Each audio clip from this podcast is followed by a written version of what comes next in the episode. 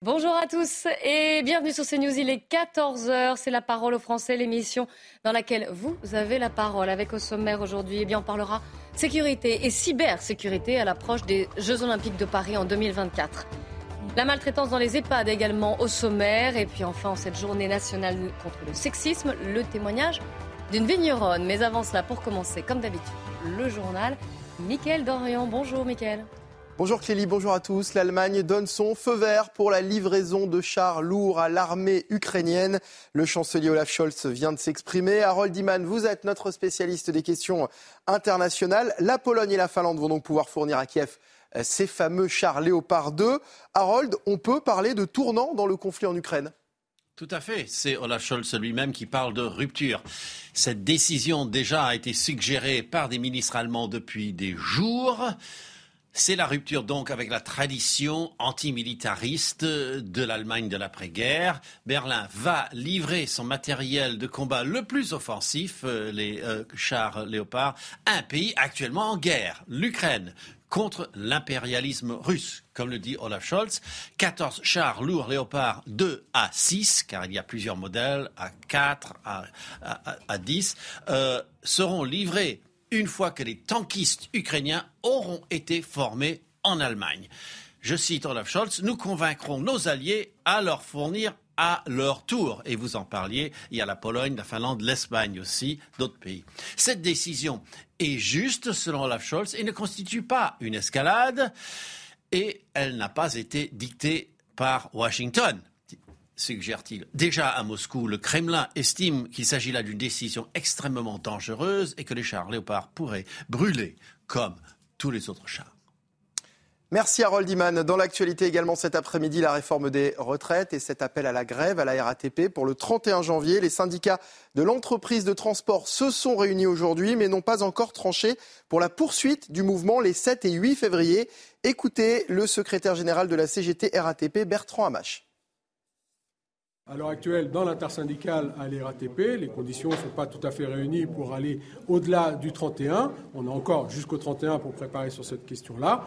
Bien sûr qu'on est aussi, euh, on attend aussi de voir la mobilisation qu'il va y avoir le 31, que nous, on estime puissant, au moins égale à celle du 19, euh, voire plus. Et puis après, avec les salariés, dans les assemblées générales, on définira effectivement si le prochain rendez-vous, c'est le 7 ou 8, ou les, les appels inter, euh, interprofessionnels. Le trafic à la gare de l'Est après l'incendie qui a euh, endommagé des câbles électriques dans la nuit de lundi à mardi. Euh, on retrouve sur place Jeanne Cancard. Jeanne, vous y étiez hier, le trafic était totalement interrompu. Quelle est la situation aujourd'hui? Eh bien, Mickaël, c'est la bonne nouvelle de la mi-journée, le retour au trafic quasi normal depuis ce midi grâce à l'avancée des travaux. Vous avez en ce moment environ 3 TGV sur 4 qui sont en circulation à la fois au départ et puis à l'arrivée de cette gare de l'Est. Au niveau du TER et du Transilien, le trafic est quant à lui normal. Pour les prévisions de la journée de jeudi, eh bien, elles seront communiquées en fin de journée par la SNCF, alors qu'en ce moment, 30 agents de la SNCF sont à pied d'œuvre pour tenter de de réparer les dégâts qui ont été causés par cet incendie volontaire. Merci Jeanne Cancard en direct de la gare de l'Est à Paris. Les images sont signées Jean-Laurent Costantini pour CNews. Traquer les bonnes affaires dans les rayons des hypermarchés en pleine inflation record, euh, c'est malheureusement devenu le quotidien de beaucoup de familles modestes pour qui faire les courses n'est pas une partie de plaisir. Reportage en banlieue de Bordeaux d'Antoine Estève et Jérôme Rampenou. Dans cet hypermarché de la banlieue de Bordeaux, c'est le rayon idéal pour traquer les bonnes affaires. Des produits frais, dont la date limite de vente approche, sont bradés. Les chefs de rayon en apportent toute la journée. Ils prennent les produits euh, qui sont en date de péremption euh, courte. On a un système informatique qui vient flasher le produit et sort une remise qu'on applique ensuite. Ça va de 20 jusqu'à 40, 50%, ça dépend en fait effectivement euh, du produit et de la rotation. On fait des économies parce que c'est quand même 20 ou 30% de moins l'heure actuelle, c'est vraiment des petites économies, quoi. Mais bon, c'est tout est bon à prendre. Hein. Ce couple de Libourne perçoit le minimum vieillesse. Chaque produit est sélectionné sur le catalogue en fonction des meilleures promotions de la semaine. Je fais ma liste, je prends le livre ou je vais sur Internet, je regarde et je fais ma liste, ce qui m'intéresse, à condition que ce soit bon et pas cher. Luce et Marcel se partagent une retraite de 700 euros. Chaque dépense est comptée au centime près. Ici, ils profitent des offres de dernière minute de la poissonnerie. On va prendre que du poisson en promo. Et on cuisine et on a un congélateur aussi. Les retraites, elles sont pas élastiques et puis euh, tout est beaucoup plus cher. On a fait quand même 60 km pour venir ici. Hein. D'après plusieurs distributeurs, la chasse aux promotions et aux produits discount connaît une croissance sans précédent. Ces rayons ont connu une hausse de chiffre d'affaires de 25% depuis deux ans. Un mot des Césars pour terminer. L'innocent de Louis Garrel et la nuit du 12 de Dominique Moll sont en tête des nominations. La 48e cérémonie se tiendra le 24 février. Fanny Ardant, Juliette Binoche, Virginie Efira et Adèle Exarchopoulos sont en lice pour le César de la meilleure actrice. Voilà pour l'actualité. La parole aux Français à présent. C'est avec Clélie Mathias et ses invités. Merci Mickaël, on se retrouve à 15h. Mes invités justement, Yvan Rioufol, à vos côtés. Bonjour. Éric de Reitmaten du service économie de CNews, bonjour et bienvenue également à Mathieu Langlois. On va commencer par parler de, la, de sécurité, de cybersécurité, puisque vous le savez, les Jeux Olympiques d'hiver, euh, de Paris euh, s'approchent et qu'il faut un certain nombre de personnels de sécurité. Il y a bien sûr les policiers, les gendarmes, mais pas seulement. Nous sommes en ligne avec Alexandre Olnet, directeur général adjoint d'Eris Group. Alors, hier, bonjour, merci d'être en direct avec nous. Hier, Gérald Darmanin, le ministre de l'Intérieur, était au Sénat et il ne peut pas encore dire, puisque la question lui a été posée, s'il sera nécessaire de recourir à l'armée en appoint, en fait. Ça veut dire quoi? Ça veut dire que là, on s'appuie sur les forces de sécurité publique, sur le privé, mais qu'on n'est pas sûr d'y arriver? Alors, bonjour à tous. Euh, on n'y est pas sûr d'arriver? Non, pas du tout. J'estime qu'aujourd'hui, et notre groupe particulièrement, et ce groupe, euh, pour avoir recours à l'armée, ça signifie éventuellement du personnel armé, ce qui est tout à fait notre, euh, notre, l'ADN de notre entreprise, puisque nous, nous délivrons des prestations de sécurité armée avec des agents de sécurité armés, armes courtes, armes longues, et que nous sommes tout à fait en mesure, et ça, je, tiens à le souligner, euh, entre autres, nous, d'assurer ce type de prestations que pourrait euh, effectuer l'armée ou la police ou la gendarmerie. C'est l'objectif de la sécurité privée, c'est d'arriver nous nous y sommes préparés depuis des années euh, avec du personnel formé, sélectionné de manière drastique. Donc de toute façon, on a, on a cette capacité à le faire et Group, en tous les cas, a la capacité à fournir du personnel qui correspondrait au profil de ce que nous trouvons dans les forces de l'ordre aujourd'hui. On va en parler hein, d'ailleurs de la formation, du recrutement. Juste avant, Eric de Ritmaten, euh, après cette première euh, entrée en matière, pouvez-vous nous dire de de combien de personnes on a besoin pour sécuriser l'ensemble des sites des JO Alors les chiffres, oui, c'est 20 euh, 000 personnes, 20 hein, à 22 000 personnes. Aujourd'hui, d'après le ministre de l'Intérieur, on en a 10 à 11 000 déjà recrutés, donc la moitié du chemin a été euh, fait. Euh, a été enfin, ça approche, hein. comment Pardon? Oui. Ça approche, hein, l'échéance arrive. Hein. Bah, c'est-à-dire que les appels d'offres sont lancés à partir de, du mois de février, donc on, aura, on va dépouiller tout cela. Et après, il faut se lancer dans la phase vraiment de recrutement. Et c'est vrai qu'on parle quand même de pénurie de main Parce que c'est que pour travailler sur la sécurité euh, des Jeux Olympiques, bon, il y a l'armée, il y a la police, mais il y a aussi des entreprises de sécurité privée. Et là, eh ben, il faut avoir euh, des agréments. Euh, ça demande, il faut aussi avoir un titre de séjour d'une durée de 5 ans. C'est-à-dire que sinon, on ne peut pas prendre n'importe qui qui arrive comme ça en France. Donc, quand on parle de main-d'œuvre étrangère qui serait importée, en fait, euh, pour être agent de sécurité assermenté, il faut avoir un titre de séjour de 5 ans. Ça, c'est la loi de sécurité globale hein, qu'il prévoyait. les salaires sont jamais extraordinaires dans cette profession. Donc, vous voyez, c'est pour ça que ça se tend. Et je précise que Paris euh, aura vraiment une, j'allais dire, une, présentation un peu complexe parce que vous avez 600 000 personnes qui sont attendues, 600 000 pour euh, la, cérémonie mmh. d'ouverture, dont 100 000 en partie sur la voilà, dont 100 000 le long des, sur les quais de la Seine. Et donc, pour surveiller tout cela, ça va être extrêmement complexe et on aura des outils électroniques, m'a-t-on dit, qui permettraient d'accélérer les choses. Euh, Alexandre Honnête, je vous fais réagir aux chiffres que vient de, donner Eric de Ritmaten. le recrutement, la formation, comment ça se passe chez vous? Voilà, Quelqu'un qui veut devenir agent de sécurité, par quel test il passe? Par quel type de formation? Alors, comme le disait monsieur, en effet, il y a des formations réglementaires. Ils s'inscrivent euh, dans un centre de formation. D'ailleurs, nous, Eris Formation, dispose d'un centre de formation. Il s'inscrit dans un centre de formation. Il est obligé d'avoir une carte professionnelle euh, et justifier en effet du nombre d'années euh, qui a été présenté. la formation ensuite, elle n'est pas que sur une période donnée, elle est aussi, chez nous en tous les cas, et ce qu'il faut savoir de tous nos confrères, la profession, la sécurité privée, c'est de la formation continue. donc, à partir de là, sur du contrôle d'accès, sur de l'identification euh, de titres, euh, de, titres par exemple d'entrée pour les billets, rapprochement identitaire, ce qu'on appelle. Euh, entre guillemets la physionomie, et puis toutes les règles de base de, la sécurité privée jusqu'à secours à personne, lutte contre l'incendie. Aujourd'hui, les formations, c'est un métier très réglementé. on parle du recours à l'armée. il y a dix ans, nos confrères britanniques et on ne veut pas vivre le syndrome de Londres. Nos confrères britanniques s'étaient trouvés devant cette impasse d'avoir recours à du personnel, d'être sous-effectif, même si en effet, euh, il pouvait aussi y avoir au niveau européen des partenariats, puisqu'on a reçu la semaine dernière euh, les, membres du, CNAPS, ce qui est notre autorité de tutelle espagnole, et on est quasiment le même type de formation en Europe. Donc on a aussi quelque chose à voir d'un peu plus large euh, que le, microcosme peut-être franco-français et parisien, avec des partenaires en sécurité, et puis des, gens qu'on serait tout à fait capable de recruter avec des formations. On a un tronc commun, si vous voulez, on, va vers un tronc commun en Europe sur, plusieurs pays. On peut tout à fait répondre. Euh, et surtout, ce secteur n'a pas besoin aujourd'hui d'être euh, je dirais, euh, d'avoir une sorte de discrédit, voire même défiance envers ses capacités à pouvoir délivrer les prestations. Mais alors justement, puisque vous parlez de partenariat, j'allais vous poser la question, puisque les répartitions entre les forces de sécurité publique et les forces de sécurité privées ont fait l'objet d'un protocole finalement entre l'État et les entreprises privées, et puis via le comité d'organisation des, des JO.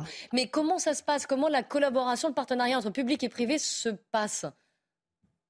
Je dirais qu'aujourd'hui, euh, elle se passe d'une manière euh, plutôt hiérarchique, euh, en collaboration bien sûr, mais chacun est sur euh, son périmètre. Nous, évidemment, comme je disais, Iris Group assure des prestations un peu particulières, très particulières avec des gardes armés, donc on est, on dans une collaboration très, très très forte, mais je dirais sur la sécurité privée classique avec des agents de sécurité non armés, aujourd'hui, c'est quelque chose qu'en effet, comme je disais, de, de hiérarchique. Les forces de l'ordre ont leur périmètre, la sécurité privée dans son cadre a son propre périmètre. La collaboration, elle se fait sur le contrôle, euh, puisque nos agents sont contrôlés, nos entreprises sont contrôlées, les centres de formation sont contrôlés.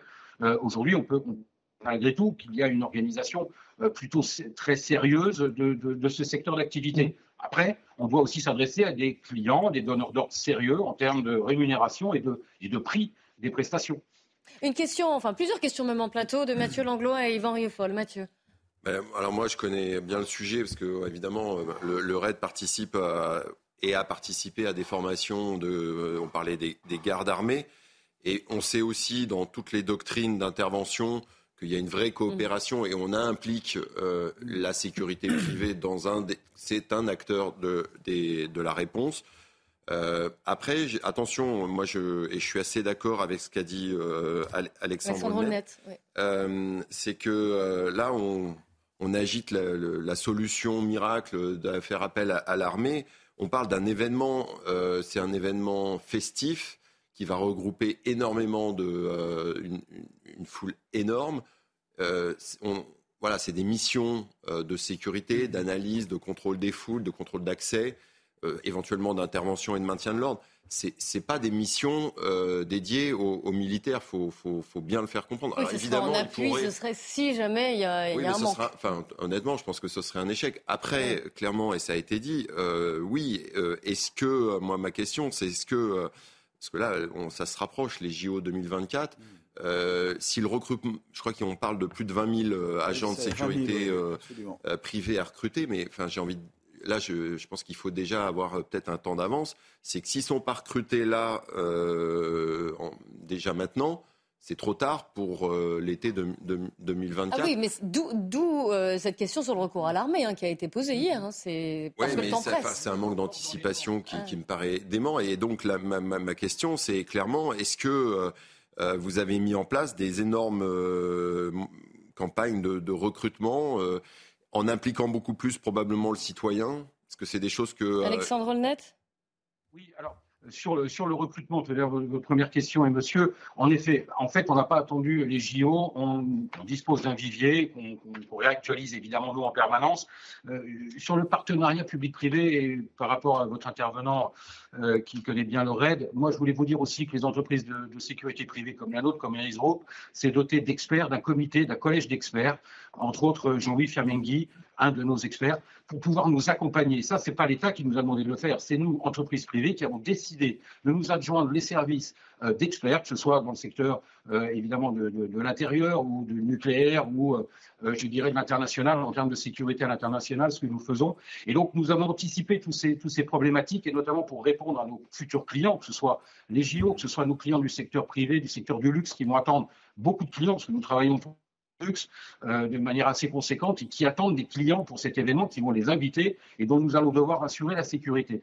Et donc nous avons pris, nous, euh, nous avons anticipé, hein, on est resté toujours proactif euh, pour pouvoir justement nous adjoindre les compétences d'experts pour nous guider, pour justement accompagner toute cette je dirais, ces prestations qui vont devoir faire l'objet de recrutement, de formation, de mise en place, d'encadrement. On parle aussi d'encadrement intermédiaire et tout ça, au bout du compte, il y a un prix à payer privé. Je ne dis pas que l'armée ne fera pas le, job, je dis simplement qu'il euh, y a des acteurs en France qui sont tout à fait en mesure de, faire, cette, de faire ce type de prestations haut de gamme et pour d'autres peut-être euh, d'un autre niveau. Mais nous, c'est sur ça qu'on souhaite s'engager, sur la sécurité augmentée, la sécurité haut de gamme, secteur du luxe, secteur event, JO, et puis tout ce qui est site sensible, euh, comme les, les, sites concernant l'hébergement des journalistes ou des, ou des sportifs, qu'on peut protéger de manière armée.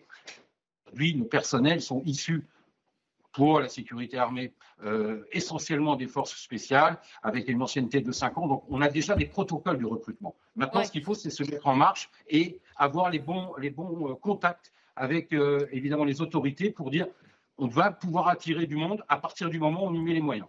Oh, une question de Divan Youfol. Oui, le, monde entier aura les yeux braqués sur Paris lors de l'ouverture des Jeux Olympiques, naturellement. Et euh, il va falloir que la France réponde à ce défi du réel. Or, avant d'avoir à répondre à maintenir une, une sécurité, est-ce que vous avez évalué quels seraient les scénarios des insécurités? C'est-à-dire, est-ce que vous avez évalué à proportion le terrain tel qu'il va se présenter? Comment. Euh, comment pourriez-vous le nommer? Est-ce qu'il y a différentes causes d'insécurité que vous avez déjà pu établir? Et, euh, voilà, et de savoir comme, à peu près, est-ce que vous savez où vous allez mettre les pieds? Voilà, si j'avais à résumer. Alors, c'est une, grosse question. en quelques très courts, s'il vous plaît, votre réponse, Alexandre Honnête. Elle va être très courte, c'est qu'aujourd'hui, euh, tous les protocoles et les scénarios qui sont élaborés restent de manière euh, restent confidentiels, ne sont partagés qu'avec les autorités et qu'un certain nombre d'entreprises et d'interlocuteurs de, ces entreprises. Bien évidemment, c'est des sujets sur lesquels nous travaillons tous les jours, que ce soit sur euh, également le, la recherche et du moins la compréhension. Euh, on parlait de, plusieurs millions évidemment de visiteurs. C'est des gens qui ne parlent pas le français, euh, ils ne sont pas tous francophones, donc il va falloir aussi du personnel qui s'adaptera à, à, du moins qui sera capable de comprendre. Et c'est ce qu'on appelle, nous, la détection de signaux atypiques, euh, la, détection de, signaux faibles et qui permettra une bonne collaboration avec les forces de l'ordre pour intervenir. Mais bien évidemment, ces, ces, protocoles sont aujourd'hui étudiés de très près. Merci beaucoup Alexandre Net d'avoir euh, témoigné, d'avoir été en direct avec nous aujourd'hui. On va changer. Et on en reparlera, on va continuer d'en parler d'ailleurs. On sera dans un instant en ligne avec un, un expert en cybersécurité pour euh, parler des caméras augmentées. Juste avant, un sujet un peu plus léger. Je ne sais pas si vous avez un balcon, un jardin, si vous regardez euh, les oiseaux, si vous y êtes intéressé. Nous sommes en ligne avec Alain Bougrain-Dubourg. Bonjour. Bonjour. Et merci de nous répondre en direct. Vous êtes euh, président de la Ligue de protection des, la Ligue protectrice des oiseaux, la LPO. Vous dressez un constat alarmant. Vous dites que dans les jardins français, près de la moitié des espèces d'oiseaux, les oiseaux dits communs, observés au printemps, alors j'insiste sur le printemps parce qu'on parlera de l'hiver après, mais au printemps sont en déclin. Le chiffre exact, c'est 41%. Quelles espèces en particulier et comment vous l'expliquez, bien sûr? Eh bien, c'est à travers la science participative où on invite effectivement les citoyens sur un protocole proposé par le Muséum d'histoire naturelle qu'on peut faire un état des lieux et il apparaît effectivement euh, que euh, bah, des espèces sont particulièrement menacées, euh, comme par, par, exemple le martinet noir qui a perdu 46% de ses populations. il y a le verdier d'Europe qui a également perdu plus de 40% de ses populations. les hirondelles des fenêtres et rustiques, 17% ont été perdus des populations. Voilà, on assiste à un déclin très très impressionnant des populations d'oiseaux qui nidifient en France. Comment vous l'expliquez? Oh, euh, c'est clair, hein. c'est incontestablement une agriculture intensive avec un cortège chimique qui détruit notamment les insectes dont les oiseaux se nourrissent singulièrement en période de reproduction et les espèces dont j'ai parlé, hirondelles, martinets, sont insectivores. Il y a également euh, ce qu'on appelle l'artificialisation, c'est-à-dire la manière dont le béton et l'asphalte euh, vont ronger les espaces naturels et agricoles qui affectent les espèces. Et puis, euh, il y a le réchauffement climatique. Par exemple, les martinets dont je parlais, ils vont nidifier dans des trous juste sous les tuiles. Eh bien, on a constaté, notamment l'été dernier, extrêmement chaud, comme on se rappelle, que l'anfractuosité euh, pouvait conduire à, 40 degrés à l'intérieur du nid, de sorte que les jeunes, alors qu'ils sont même pas en plumage, vont se jeter dans le vide pour échapper à la fournaise. On en récupère quelques-uns qu'on arrive à sauver, mais euh, ça a un impact euh, énorme sur, sur l'espèce. Parallèlement, je disais donc au printemps moins d'oiseaux, mais en hiver, vous constatez une augmentation des, des oiseaux. Alors on a du mal à comprendre. Oui, alors ça c'est un peu surprenant. Autant il y a un déclin pour les oiseaux de chez nous, entre guillemets, euh, du printemps, autant euh, en hiver, il y a beaucoup plus de monde il y a près de 50% d'oiseaux en plus, ben, tout simplement parce qu'on a beaucoup de visiteurs qui nous viennent du nord ou des pays de l'Est et qui vont se réfugier euh, chez nous. Il y a le chouca des tours, par exemple, il y a le pigeon bisé, euh, il y a le pigeon ramier, euh, il y a même des chardonnerets qui sont en nombre actuellement et qui viennent sur les mangeoires. Alors autrefois, ces oiseaux se répartissaient pas mal dans les campagnes pour s'alimenter, on constate qu'ils n'ont plus les ressources alimentaires souhaitées et par conséquent, euh, ça c'est la perruche à collier, elle, elle est en, augmentation énorme, euh, près de 30 000 oiseaux actuellement en 10 ans et euh, on la retrouve un peu partout en France alors que c'est une espèce qui s'est échappée qui est originaire d'Afrique et, d'Inde et qui s'est échappé euh, lors d'échanges commerciaux à propos de cet oiseau. Voilà le merle qui n'est pas en bon état, les mésanges qui ont perdu également des populations. Alors oui, les oiseaux euh, ben, abandonnent un peu la campagne et viennent dans les jardins et singulièrement quand on les nourrit, comme euh, ici, c'est bien, on voit des mangeoires euh, avec de la graine de tournesol, c'est excellent pour les oiseaux. et en ce moment où il fait froid, eh ben, c'est une très bonne initiative. Je suis ravi des images que vous présentez. Ah bah, nous en sommes ravis également. une question d'Ivan Youfol en plateau. Est-ce que certains de ces oiseaux, de ces espèces pourraient carrément disparaître? Et est-ce qu'il y a des espèces qui semblent être plus robustes que d'autres? Oui, alors les plus robustes, euh, ce sont les espèces qu'on dit généralistes, qui sont capables à la fois de se nourrir euh, de petits insectes, de vers, comme on le voit avec ce merle, ou de graines. En revanche, les espèces spécialistes, comme les insectivores dont je parlais, elles, elles sont très fragilisées. On a euh, des espèces qui se cachent pour mourir, j'ai envie de dire. Je pense euh, à la pigrièche à poitrine rose, euh, dont il restait quelques couples dans le sud de la France, dans l'Hérault, et qui a arrêté de nidifier depuis deux ans. Mais ne nous en tenons pas seulement, même si notre enquête porte sur l'Hexagone, euh, à simplement euh, la France métropolitaine. Euh, la plus grande part de la biodiversité française, 80%, se situe dans les Outre-mer. Et là, on a mmh. des problèmes avec des espèces qui sont dépendantes de milieux très fermés, qu'on appelle endémiques, qu'on ne retrouve nulle part ailleurs. Et il suffit de la présence de quelques chats, de rats ou d'une maladie pour que l'espèce disparaisse.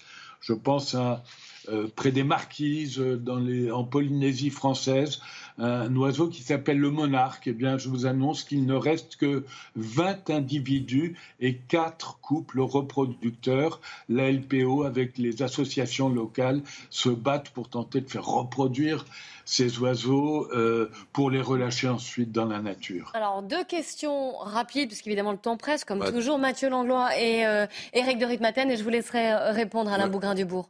Euh, bonjour Monsieur Bougrain-Dubourg. Moi j'ai une question en tant qu'urbain euh, que je suis et en plus j'ai pas de jardin.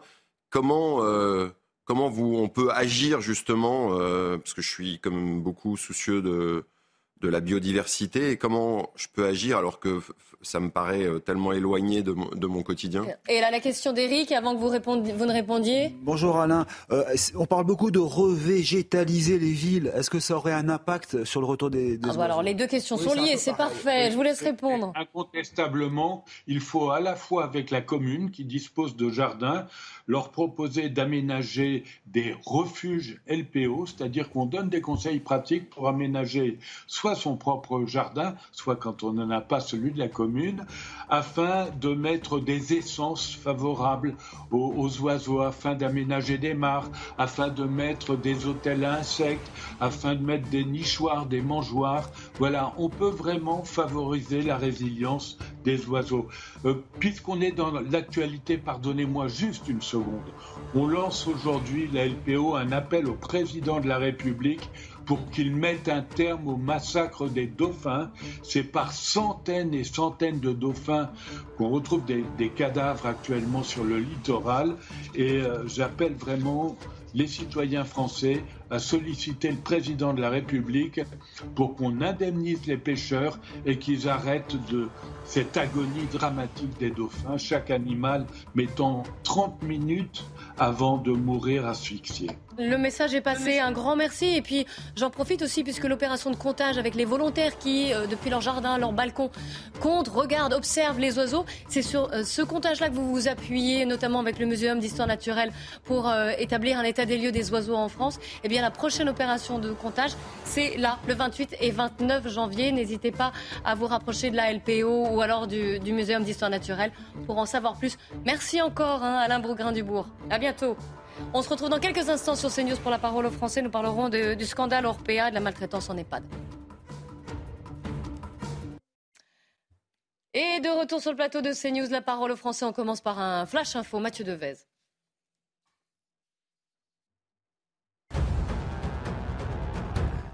De nouvelles caméras vont être expérimentées pour assurer la sécurité lors des JO 2024 à Paris. Le Sénat a adopté hier l'article phare du projet de loi olympique. Il autorise l'expérimentation de caméras dotées d'algorithmes. Elles permettent notamment d'observer des mouvements suspects dans les foules. Ces caméras pourront également détecter des objets abandonnés aux abords des enceintes et dans les transports adjacents. Le chômage a nettement reculé en fin d'année dernière, une baisse de 3,6% en France au quatrième trimestre. Ce sont 114 400 inscrits en moins selon les chiffres publiés par le ministère du Travail. Au total, le pays compte un peu plus de 3 millions de chômeurs en catégorie A. Il s'agit du plus faible niveau depuis le troisième trimestre 2011. Et puis le soulagement de Novak Djokovic, on parle bien sûr de tennis, le Serbe se qualifie pour les demi-finales de l'Open d'Australie. Il a facilement dominé le Russe Andrei Rublev en 3-7. Novak Djokovic affrontera vendredi l'Américain Tommy Paul pour une place en finale. Et sur le plateau de la parole française, je suis toujours en compagnie de Mathieu Langlois, d'Yvan Rioufol et d'Éric de Ritmaten. On est un an après, à peu près, hein, après la sortie du livre de Victor Castanel, Les Fossoyeurs, chez Fayard, qui avait mis en évidence la maltraitance dans les EHPAD, notamment chez Orpea. Il sort d'ailleurs aujourd'hui une, version développée avec dix chapitres en plus sur son, sur son enquête. Parallèlement, un an après, il y a quand même des choses qui ont été mises en place, notamment davantage de contrôle. Alors, je vous propose qu'on fasse le point sur la situation. Euh, vous avez certainement des, personnes que vous connaissez qui sont dans ces résidences. Il est important d'en parler. Nous avons également appris aujourd'hui qu'il y avait plusieurs plaintes contre Domus Vie. C'est le troisième du secteur, donc, et ces plaintes vont bientôt être déposées. Nous sommes en ligne avec Isabelle Schwartz, qui est elle-même plaignante, fille d'une ancienne résidente d'une maison de retraite du groupe Orpea. Bonjour, merci d'être en direct avec nous aujourd'hui. Vous avez porté plainte contre Orpea. Votre mère a séjourné dans un EHPAD Orpea. Racontez-nous comment ça s'est passé.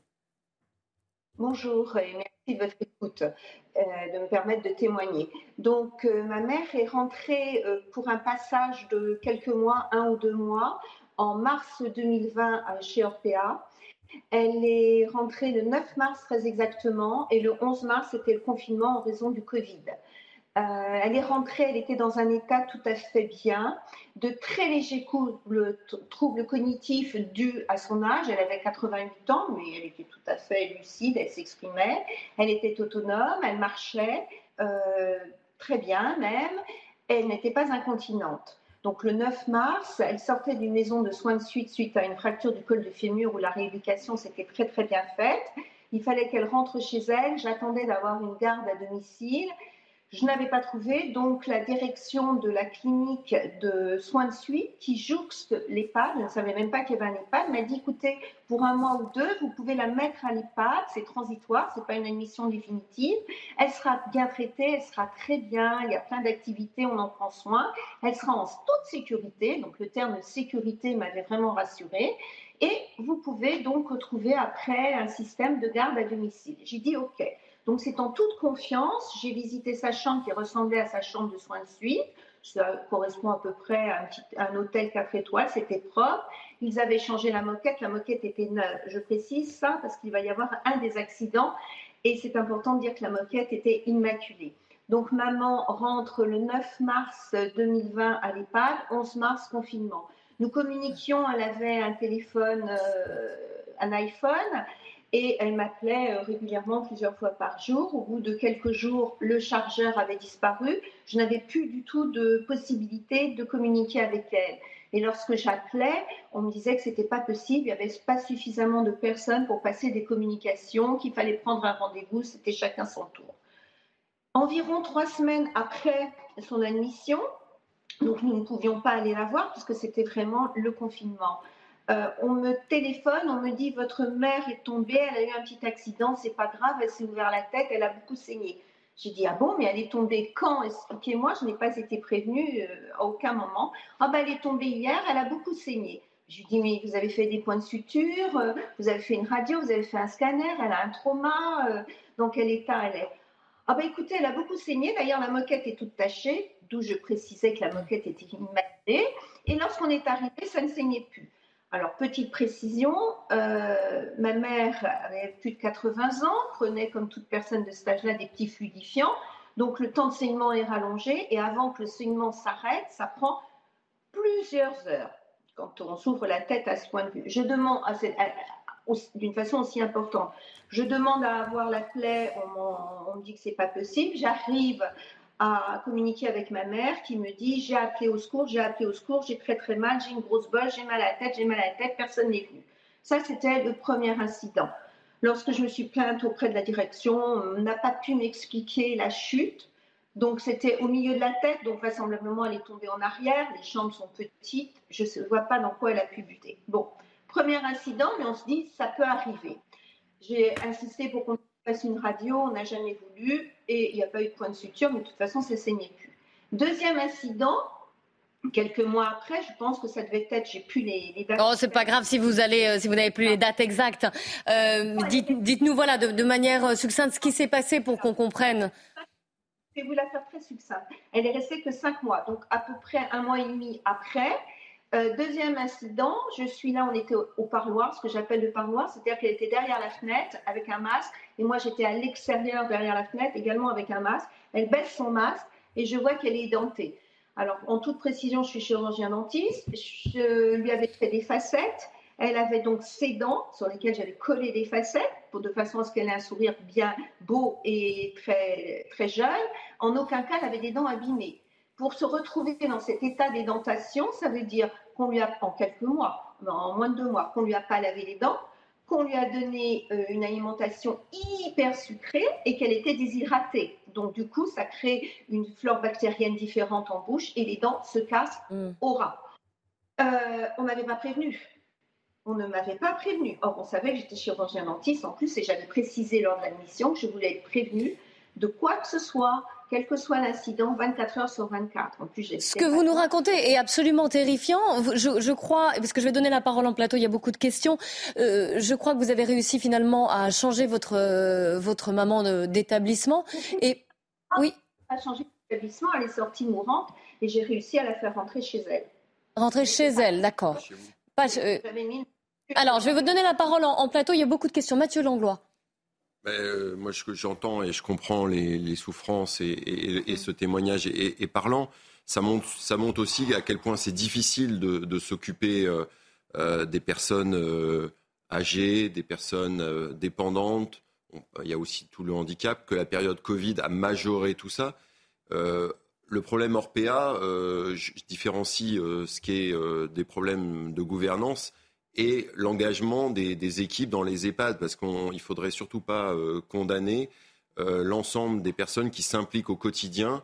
et vous le savez, vous êtes dentiste, vous savez que c'est parfois difficile, parfois même on le vit en, tant que patient ou que famille de patients de façon très injuste.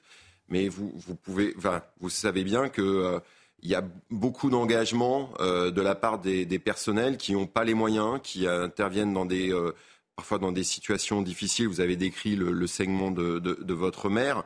Euh, ils ne sont pas forcément tous formés pour ça. Et, évidemment, ça, ne fait que créer de la souffrance. Moi, ma question, c'est devant, devant tout, tout ce que vous avez vécu, pourquoi vous n'avez pas décidé ou demandé à, à, ce que votre mère retourne chez vous, par exemple? Alors moi, je, rajoute une autre question aussi, et qui, va avec la, vôtre, Mathieu Langlois. C'est comment vous expliquez qu'il y a eu autant de, maltraitance? Vous qui avez voilà, suivi l'histoire, maintenant vous avez un peu de recul. à, quelle conclusion vous en êtes arrivé? Alors moi, je vais répondre à, M. Langlois. Et euh, sûr, il y a du personnel soignant engagé, il y a aussi du personnel soignant pas motivé, il y a du personnel soignant non compétent. Quand on met ses proches dans des systèmes tels que les EHPAD Orpea, qui sont des systèmes qui coûtent très cher, au point de départ, à l'entrée, on nous dit qu'il y a suffisamment de personnel. Nous ne sommes pas dans le service public. En aucun cas, on nous dit qu'il y a un manque de personnel et qu'il y a un manque de motivation de personnel. C'est présenté comme le Club Med. ça, c'est une chose. Deuxième chose, pourquoi je n'ai pas retiré ma mère immédiatement? Parce que nous étions en plein Covid qu'il était hors de question de la mettre dans une structure, de la faire sortir. Et chez moi, je n'avais pas la structure, moi je travaille aussi, hein, je n'avais pas la structure pour la surveiller 24, euh, euh, en permanence, 24 heures sur 24. Et j'ai pensé, et j'ai pensé au point de départ, que c'était vraiment un accident ponctuel et qu'effectivement, elle était tombée. Ce que je n'accepte pas et que je considère comme inacceptable, c'est qu'il n'y ait pas eu de soins on ne laisse pas, normalement, sur les étages, il n'y a pas énormément de chambres. Il y a plusieurs euh, aides-soignants. Il y a même un infirmier par étage. On vérifie les, j'allais dire les hospitalisés, non, les, comment je vais dire, les résidents. On vérifie les résidents. Et c'est inacceptable qu'on ne vérifie pas qu'un résident saigne et qui appelle au secours parce qu'on entendait très bien et les portes au point de départ étaient toujours entrebâillées. Mais ça, comment vous l'expliquez justement, ces séries de défaillances, le fait qu'on n'entende pas votre, euh, votre maman, qu'on ne lui donne pas, on ne prodigue pas des, soins C'est quoi C'est le... Une mauvaise...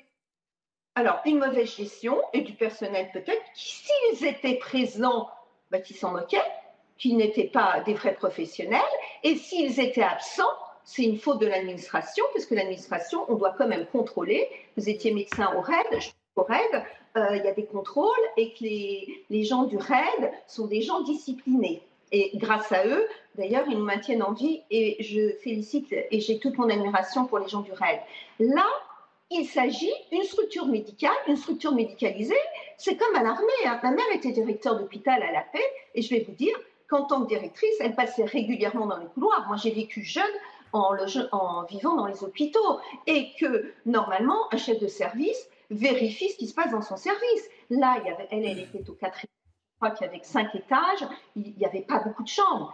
Il y, il y, avait normalement un infirmier par étage et du personnel soignant. Donc ces manquements sont inacceptables. La structure, normalement, était faite pour qu'il n'y ait pas ces manquements. Oui, d'ailleurs, il y a plusieurs actions qui ont été mises en place depuis un an, justement, pour que les contrôles soient renforcés, pour qu'il y ait un ratio entre, justement, le, nombre de, un ratio minimum d'encadrement. une question d'Yvan Rioufol. Euh, non, pas une question, mais simplement, j'ai, oui, peut-être une remarque plus générale, parce que j'écoute vos explications et je suis d'accord avec vous et je suis scandalisé tout autant que vous, bien entendu, euh, sur cette déshumanisation que l'on a vu apparaître dans certains EHPAD. Je ne voudrais pas généraliser, mais effectivement, la période du Covid a montré à quel point il y avait une indifférence sur la condition des personnes âgées, la condition des vieux. Et c'est ceci qui peut-être m'intéresse davantage de savoir pourquoi, en effet, la société a rejeté à ce point la condition des, personnes du troisième âge, la condition des vieux, au point de ne pas vouloir se préoccuper de leurs conditions d'hébergement. Et je trouve, ceci que, je trouve que ceci est assez révélateur de notre propre société, c'est-à-dire que,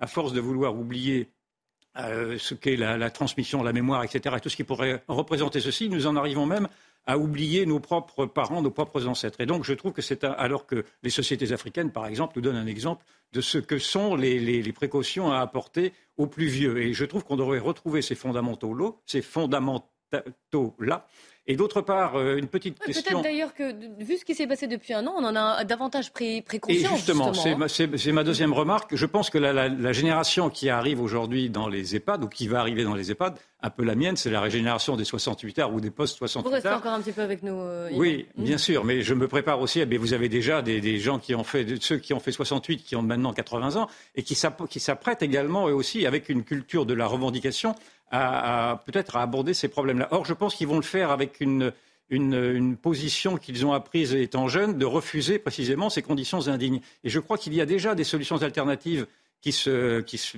qui se présentent, notamment celle du béguinage, qui me semble intéressante. Le béguinage, c'est en vogue surtout dans le nord de la France. Cela consiste à créer des petites communautés de, de vieux, pour aller vite si vous voulez, qui sont autonomes et qui bénéficient de, soins, de, soins, à domicile, naturellement, mais sans, sans structure étatique et sans structure commerciale. Il faut être dans un état de santé qui, permet évidemment une certaine autonomie. Il faut être un peu autonome, naturellement, mais je pense que ces structures-là, des structures qui sont plus autogestionnaires, si vous voulez, en relation avec mai 68, et des, ou en tout cas des structures qui, qui seraient des alternatives à ce qui, malgré tout, reste des, souvent des monstruosités pour certains EHPAD, me semble être plus intéressant que, que de poursuivre en tout cas ces EHPAD-là. Puis dernièrement, si l'on pouvait éviter maintenant, effectivement, mais ça ce sont des questions de logement et de grandeur de logement, si, si les familles pouvaient éviter d'avoir à reléguer à chaque fois et d'une manière trop facile peut-être parfois les, vieux, ce serait aussi bien. Merci beaucoup pour votre témoignage, Isabelle Schwartz. Un, vraiment merci parce qu'il était très touchant. On comprend les difficultés, la, souffrance aussi que vous avez vécue, vous et, votre, et votre mère. On espère évidemment que les choses vont bouger, de par la publication du livre de Victor Castanet qui a, qui a fait bouger les choses. Et puis, euh, par les plaintes que vous avez déposées, la suite, elle va être bien évidemment judiciaire. On revient à un tout autre sujet. Euh, nous sommes en ligne avec Vincent Pommier. On parlait tout à l'heure de de la sécurité des Jeux Olympiques de Paris. C'est 2024, ça approche grandement. On parlait tout à l'heure de Gérald Dormanin qui était hier au Sénat auditionné à ce sujet-là, qui a dit que pour l'instant le recours à l'armée on allait le, mettre de côté. Peut-être que, euh, l'armée viendra en renfort, mais pour l'instant, ce n'est pas le cas. Il y a 22 000 agents de sécurité à recruter. À peu près la moitié a été identifiée. Il y a encore du pain sur la planche. Et on va être aidé, et c'est pourquoi euh, on a besoin de votre témoignage, Vincent Pommier. On va être aidé par la technologie, parce que le Sénat a également adopté hier, très largement d'ailleurs, un article assez phare qui fait un peu débat, mais qui va autoriser l'expérimentation de caméras dotées d'algorithmes, ce sont des caméras augmentées. Vous pouvez nous expliquer juste, ce n'est pas de la reconnaissance faciale, hein. c'est une caméra augmentée, mais quelle est la différence? Comment ça marche? Il y a plusieurs, euh, possibilités d'intelligence artificielle ou d'analyse vidéo. L'analyse vidéo, aujourd'hui, euh, est largement pratiquée sur euh, des infrastructures critiques, hein, par exemple des centrales EDF, des centrales nucléaires, des infrastructures de transport. Quand on parle d'intelligence artificielle, on va souvent un petit peu au-delà et euh, on va vers ce qu'on appelle le machine learning ou le deep learning, qui sont des technologies euh, qui se basent, si vous voulez, sur euh, des technologies ou des enregistrements passés. Hein. par exemple, des vidéos qui ont permis en fait à un ordinateur, à une caméra, d'apprendre. Alors ces, solutions peuvent être soit embarquées dans des caméras, et dans ce cas-là, on va parler de caméras augmentées, mais les flux vidéo hein, sont parfois également envoyés vers des serveurs d'analyse dotés d'intelligence artificielle qui, eux, vont permettre de faire encore bien plus hein, que des, caméras elles-mêmes. Voilà, donc c'est deux Par exemple, vous avez un exemple concret pour qu'on se rende bien compte? Alors, euh, par exemple, euh, je dirais l'intelligence artificielle va permettre d'analyser une scène complète qui est visualisée par une caméra ou par plusieurs caméras et détecter différentes choses. On peut parler, par exemple, dans le cadre des, des Jeux olympiques, de mouvements de foule. imaginons, par exemple, euh, des gens qui, tout à coup se mettent à fuir euh, pour une raison ou pour une autre. Ça, la caméra euh, ou le serveur va permettre de le détecter. On va parler par exemple de personnes qui, chutent, qui tombent, des personnes à terre. On va pouvoir le détecter. des gens qui vont à contresens, par exemple dans un escalator. Donc là, on va parler de, flux de personnes. Alors, c'est pas forcément à des fins, je dirais, de, de détection d'anormalité grave tels que des actes terroristes. Hein. Ça peut être autre chose. Il faut penser à, des choses parfois très simples qui vont permettre euh, d'optimiser euh, tout simplement la gestion des sites. On va parler par exemple de protection périmétrique, euh, de détection d'individus aussi qui rentreraient par erreur ou volontairement pour aller commettre un acte terroriste ou autre sur un site. D'accord. Alors, évidemment, cela suscite beaucoup, beaucoup d'inquiétudes aussi face aux libertés individuelles. Je vois votre sourire, Yvan Riofol. J'imagine que votre remarque est là-dessus. Oui, euh, bien sûr, parce que à, vous entendre euh, vient à l'esprit naturellement ce, monde de la surveillance collective, ce monde de la surveillance à la chinoise et ces atteintes très graves qui pourraient être portées aux libertés individuelles, bien entendu, et aux libertés d'aller et venir. Est-ce que vous avez pris, est-ce que ce n'est pas ce, modèle que vous nous proposez ne pourrait-il pas se révéler comme étant une sorte de machine infernale euh, qui, viendrait en, support d'ailleurs d'un État de plus en plus intrusif et au détriment de toutes nos libertés? Est-ce que vous avez pris en, compte cette perspective d'un monde orwellien qui serait exactement quelles sont nos pensées, nos arrière-pensées, nos gestes et nos sous-gestes, si je puis dire? Vincent Pommier. Tout d'abord, je ne suis pas décisionnaire hein, sur les, Jeux Olympiques. Moi, j'interviens ici dans l'émission qu'en consultant, on va dire. Alors, pour répondre à votre question, en fait, euh, en Chine, euh, les personnes sont fichées. Euh, à partir de, de, 16 ans, en fait, il y a des photos numériques qui sont prises de, chaque individu et donc on va pouvoir exercer en Chine, hein, je le précise, une reconnaissance des personnes à partir de, de, flux vidéo, à partir de vidéosurveillance. Ce qui n'est pas du tout le cas en France parce que nous, on n'est pas fichés. À titre personnel, je ne le suis pas non plus, donc on ne vient pas euh, me reconnaître si je me promène devant une caméra. Même si celle-ci était équipée, ce qui n'est pas encore autorisé aujourd'hui, bien évidemment, de reconnaissance faciale. Alors la reconnaissance faciale, ça fonctionne comment? On vient prendre des mesures sur le visage, un peu comme on les prend sur euh, sur, sur les doigts de la main pour avoir les empreintes digitales et on vient associer ces mesures à une base de données.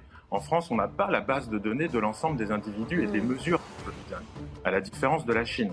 Donc si on venait en France à faire de la reconnaissance faciale, pourquoi pas, on viendrait essayer de trouver les individus recherchés, ceux qui sont dans une base de données qui est détenue par un certain nombre de services du ministère de l'Intérieur, par exemple, pour détecter l'individu recherché. Aujourd'hui, même si un jour, peut-être, on ne sait pas, euh, il y a de la reconnaissance faciale en France, on ne recherchera ou on ne rechercherait que les individus euh, ben, recherchés, ce qui permettrait, pourquoi pas, d'automatiser le travail de la police. Hein, la police, si elle recherche un terroriste, ben, si le terroriste est juste à côté, quelque part, elle n'est pas censée le reconnaître à moins d'avoir euh, d'avoir euh, en mémoire l'ensemble des visages des personnes recherchées. Mais ce qui est impossible, même un physionomiste ne pourrait pas le faire. merci de nous avoir rassurés. En tout cas, euh, merci Vincent Pommier, merci d'avoir été en, direct avec nous. On se retrouve dans quelques instants après le journal de 15h. On parlera du sexisme dans le monde du vin. C'est News, la parole au français, les 15h. On commence par le journal. Michael Dorian. Rebonjour Clélie, bonjour à tous. Une jeune étudiante grièvement euh, blessée dans le campus universitaire de Saint-Germain-des-Prés à Paris. La victime a été agressée à l'arme blanche alors qu'elle sortait d'un ascenseur. Elle est actuellement entre la vie et la mort. Le suspect qui a d'abord pris la fuite a été interpellé quelques minutes plus tard. Direction la gare de l'Est à présent, où le trafic s'est nettement amélioré après l'incendie qui a endommagé des câbles électriques dans la nuit euh, de lundi à mardi. Actuellement, 3 TGV sur 4 sont en circulation au départ et à l'arrivée de la gare de l'Est. Pour ce qui est des TER et des Transiliens, le trafic est normal. Dans l'actualité également, la production de betteraves menacée. La France a interdit euh, la semaine dernière tous les néonicotinoïdes, ces insecticides jugés toxiques et néfaste pour les abeilles, une annonce qui a fait l'effet d'une bombe chez les agriculteurs qui n'ont pas encore trouvé d'alternative pour protéger leurs betteraves sucrières.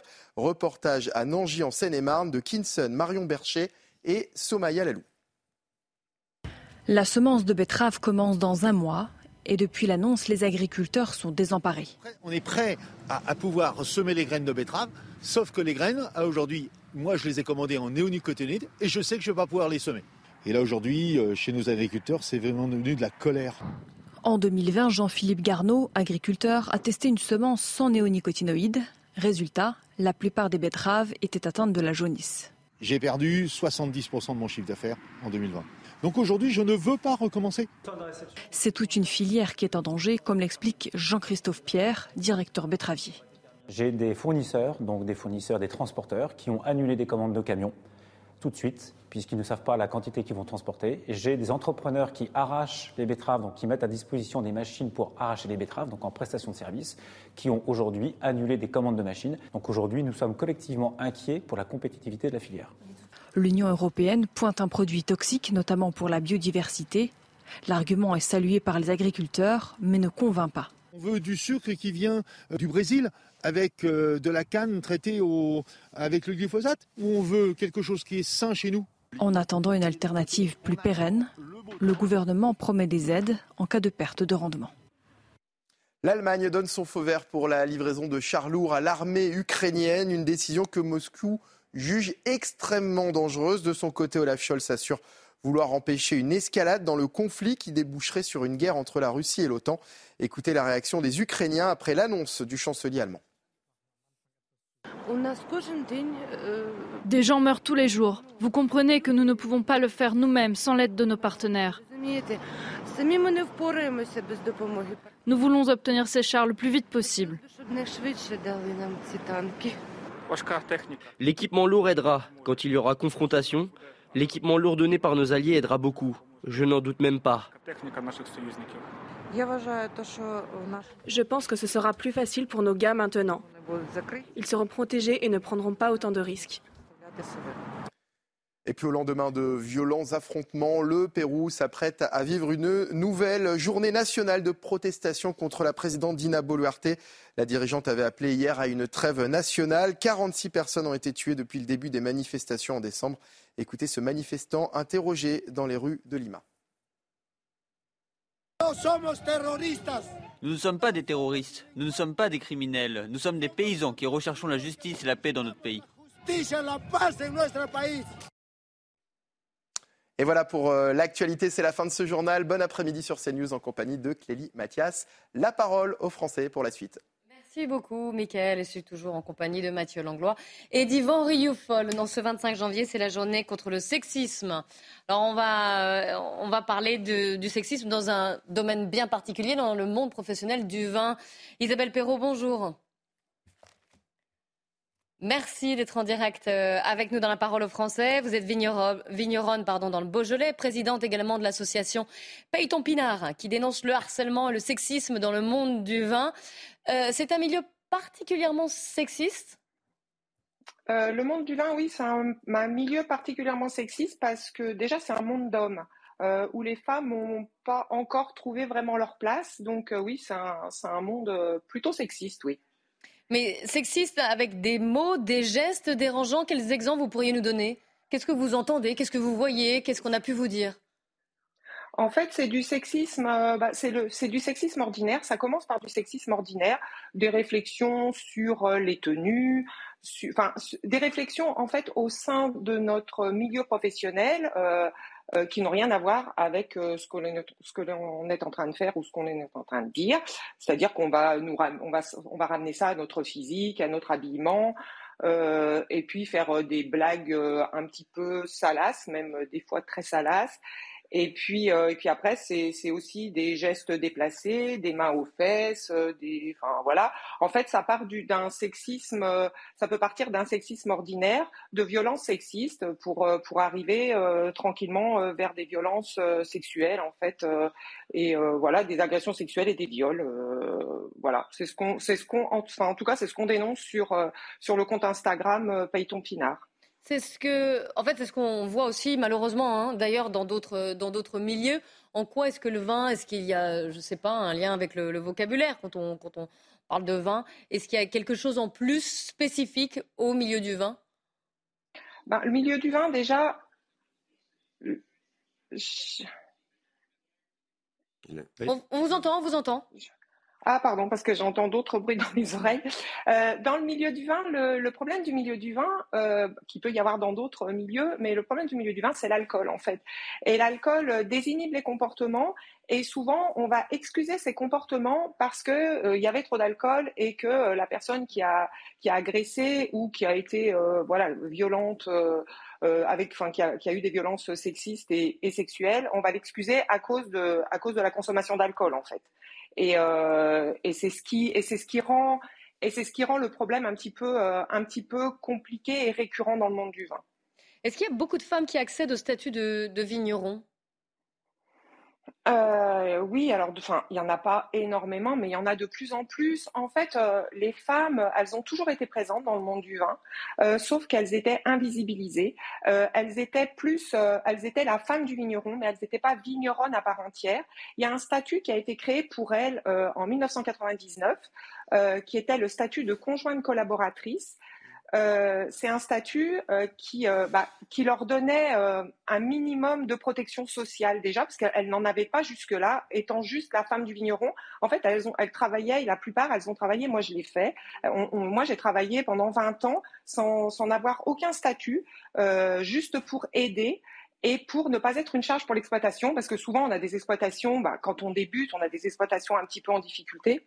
Et on ne veut pas être une charge pour l'exploitation. Et on se dit, ça attendra. Alors, ça attendra un an, deux ans, trois ans. Et puis, des fois, ça peut arriver à dix ans ou vingt ans. Euh, le statut de conjointe collaboratrice, euh, bah, il palliait un peu à ce problème, c'est-à-dire que les femmes, elles avaient enfin un, semblant de un semblant de statut, sauf qu'elles étaient quand même rattachées à leur mari et que et qu'elles n'ont pas de elles n'ont pas de rémunération. Euh, le vrai statut qu'on devrait mettre en place pour les femmes de vignerons, c'est le statut de coexploitante qui fait qu'on est à égalité avec, euh, son mari, c'est-à-dire que voilà, on est vraiment euh, exploitant chacun à part égale. donc voilà, ça c'est une première chose, mais il faut savoir que les femmes, elles ont toujours été là et que sans les femmes, bon nombre d'exploitations n'auraient pas tourné, ne pourraient pas tourner encore aujourd'hui. moi, j'ai discuté avec une, une, jeune femme il n'y a pas très longtemps qui m'expliquait exactement sa situation et c'était exactement la situation que moi j'avais vécue il y a 30 ans, c'est-à-dire qu'aujourd'hui on voit encore des femmes qui se sacrifient pour l'exploitation, pour ne pas être une charge pour l'exploitation, parce que c'est quelque chose en fait euh, qui est ancré dans nos comportements et dans nos esprits. Euh, en tant que femme, voilà. Et j'allais dire, peu euh, importe la taille de l'exploitation, si c'est un domaine qui est très connu ou pas. Oui, oui, oui, oui, oui, peu importe la taille de l'exploitation. Alors évidemment, c'est peut-être plus fréquent sur des petites exploitations ou des exploitations euh, plutôt, euh, voilà, qui sont qui sont plutôt fragiles. Mais euh, il n'y a pas de raison en fait pourquoi une femme elle accepterait de travailler pratiquement toute sa vie sans aucun statut? Et du coup arriver aujourd'hui, on a énormément de femmes qui sont à la retraite et qui n'ont jamais cotisé de leur vie et qui se retrouvent dans des situations très compliquées. La parole au plateau, Mathieu Langlois. Ben, ça, me, ça me rappelle un autre domaine où on avait exactement la même chose, la femme du médecin.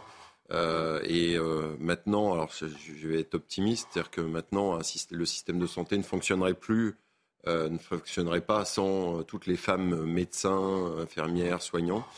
moi, ma question, elle est, assez simple. C'est est-ce que, au-delà de, des, des, problèmes d'image qui sont absolument inacceptables, mais on sait que notre société, ça prendra du temps euh, de, faire, euh, de faire changer euh, tout ça. Mais est-ce que, en termes de compétences professionnelles, vous êtes reconnu au, même niveau que, les hommes?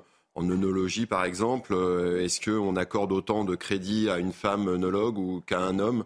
On voit, moi, j'ai l'impression que ça reste encore un milieu qui est malheureusement un peu fermé. Oui, oui, tout à fait. Non, non, c'est un milieu, c'est un fermé. Une femme, elle doit prouver deux fois plus qu'elle est, qu'elle est capable, compétente et légitime. Euh, ça, ça c'est, euh, ça c'est la réalité. Euh, après, on le voit de toute façon aujourd'hui dans nos instances dirigeantes simplement. dans nos interprofessions, c'est essentiellement des hommes. Et tant que les femmes n'auront pas leur place déjà dans ces instances-là, ben, ça voudra dire que la femme, n'est pas considérée euh, à l'égal de l'homme. Il y a des femmes très compétentes aujourd'hui, aussi bien euh, vigneronnes que onologues, sommelières, cavistes, enfin dans tout, dans, dans toutes les professions du vin. Et euh, il n'y a pas de raison que les femmes, elles n'accèdent pas au poste à responsabilité en fait. Et aujourd'hui, il n'y a qu'à il a qu'à le regarder. Euh, aujourd'hui, c'est enfin voilà, c'est plus compliqué. Alors évidemment, à chaque fois qu'on en parle, on va on va nous donner des noms de femmes qui ont réussi et qui sont brillantes. Et, évidemment qu'il y en a, mais c'est pas la majorité. Et à chaque fois euh, qu'on va qu'on qu'on va, enfin, qu'on va vouloir euh, militer euh, pour la visibilité de toutes les femmes. On dit non mais si les femmes il y en a, tu vois, il y a un tel et un tel, oui, mais voilà, en fait c'est toujours les mêmes que, que tu vas me citer. Et, euh, et le problème, voilà, c'est non, on n'est pas encore, on n'est pas encore arrivé à égalité et loin de là avec avec les avec les hommes, ça c'est sûr. Une réflexion d'Yvan Rioufol. Oui, il me semble que les femmes ont gagné depuis très longtemps leur bataille du, sexe vis-à-vis des hommes. Mais enfin bon, je trouve que vous déroulez. Je sais pas. Oui, je trouve que vous avez gagné. Là, vraiment, le, pouvoir des femmes s'est imposé très largement, même s'il il reste sans doute, naturellement, peut-être quelques professions. Et vous, en faites partie. Je ne mets pas du tout en, en doute naturellement ce que vous dites, bien que je connaisse effectivement des vigneronnes qui sont très expérimentées et qui font de très bons vins. mais simplement, je suis tout de même un petit peu lassé par euh, cette guerre-là. J'aimerais que l'on réclame une, armistice, s'il était possible de parler ainsi, parce que je trouve que d'abord, encore une fois, ces, femmes-là ont gagné, et puis surtout cette, cette manière d'essentialiser l'homme en le présentant comme étant, quoi qu'il arrive, un prédateur, un salaud, etc. Moi, je n'arrive pas à me reconnaître dans ce portrait-là. Donc, je voudrais. C'est pas forcément ce qui a été fait là par. Ben, si, euh, malgré tout, c'est un petit peu ce même, ce, même, euh, cette même théorie que l'on déroule depuis maintenant 10 ans, 20 ans avec. MeToo et, et, ses, prolongements qui vont même jusqu'à l'écriture inclusive, c'est de dire qu'aujourd'hui, l'homme est devenu un prédateur tel qu'il devrait s'effacer devant la femme. Moi, je trouve que ce, ce sujet tel qu'il est posé actuellement est un sujet qui est mal posé, qui est d'abord injuste, parce que les hommes ne se reconnaissent pas dans cette essentialisation. Je veux, bien entendre naturellement qu'il y a des, qu'il y a des, gros, des, hommes grossiers, qu'il y a des ivrognes qui se tiennent mal avec les femmes et tout ceci. Je, l'entends parfaitement. Mais je trouve qu'il faut cette plainte perpétuelle. D'abord, je trouve que cette plainte perpétuelle. On va laisser répondre Isabelle Perrault. je termine juste mon raisonnement. Cette plainte perpétuelle. Oui, ne va pas être d'accord. Cette plainte perpétuelle portée. Et j'aimerais garder quelques secondes. Cette plainte perpétuelle portée par les femmes euh, ne, fait pas euh, fait en sorte que la femme se présente encore à nouveau comme victime et ne, rentre pas vient, vient démontrer à contrario effectivement qu'une femme n'arrive pas à se protéger par elle-même. Isabelle Perrault, je vous laisse le mot de la ah fin. Oui, euh, oui, oui, évidemment, je suis pas d'accord parce que de toute façon, un homme, il a sa place d'homme, euh, sa parole d'homme, et il peut pas se mettre à la place d'une femme. Donc c'est très facile de dire oui, les femmes. Euh, déjà, on se place pas en tant que victime. Moi, je me place pas du tout en tant que victime. Euh, je veux juste que mon statut de femme soit ne soit pas ne soit pas un, handicap en fait. Après, vous pouvez pas dans la vie courante simplement je veux dire, une femme, euh, elle doit faire attention. Une femme, elle est toujours en hypervigilance. Alors dans le milieu du vin aussi, elle doit, elle est en hypervigilance, c'est-à-dire qu'elle doit faire attention à sa consommation d'alcool pour pas se mettre en danger. Quand on sort le soir, nous, on réfléchit au chemin qu'on va prendre, à l'heure à laquelle on va rentrer. Euh, on, on réfléchit à la façon dont on va s'habiller. Ça, un homme, euh, ça, lui passe complètement au-dessus parce qu'un homme, il s'en occupe pas du tout. Un homme, il est toujours en sécurité. Il est en sécurité dans le métro. Il est en sécurité dans la rue. Il est en sécurité euh, euh, quand il évolue euh, dans un salon, dans un salon des vins, un homme il peut rentrer tard le soir, il peut être, il peut, il peut s'enivrer euh, sans aucun problème pour sa pour sa sécurité. Une femme c'est pas du tout le cas. Donc bah oui, vous avez oui les hommes, les hommes sont pas tous comme ça peut-être. En tout cas, ce, ce, ce, c'est pas marqué, c'est pas marqué sur la tête d'un homme. je suis un agresseur et celui-là il, il faudra s'en méfier. Donc, et il y a des inégalités. Essayez, de ne pas faire trop d'amalgame tout de même si c'était possible. Euh, je pense pas qu'il y en ait eu. En tout cas, il y a des inégalités qui persistent et Isabelle Perrault nous l'a dit également. Merci à tous les deux en plateau. Un grand merci à vous, Isabelle Perrault, d'avoir témoigné. Euh, dans un instant, Nelly Denac et ses invités, 90 minutes info, qui reviendra sur le défi sécuritaire des Jeux Olympiques de Paris 2024. Nous, on se retrouve demain dès 14h. N'oubliez pas cnews.fr pour le replay ou pour avoir d'autres informations.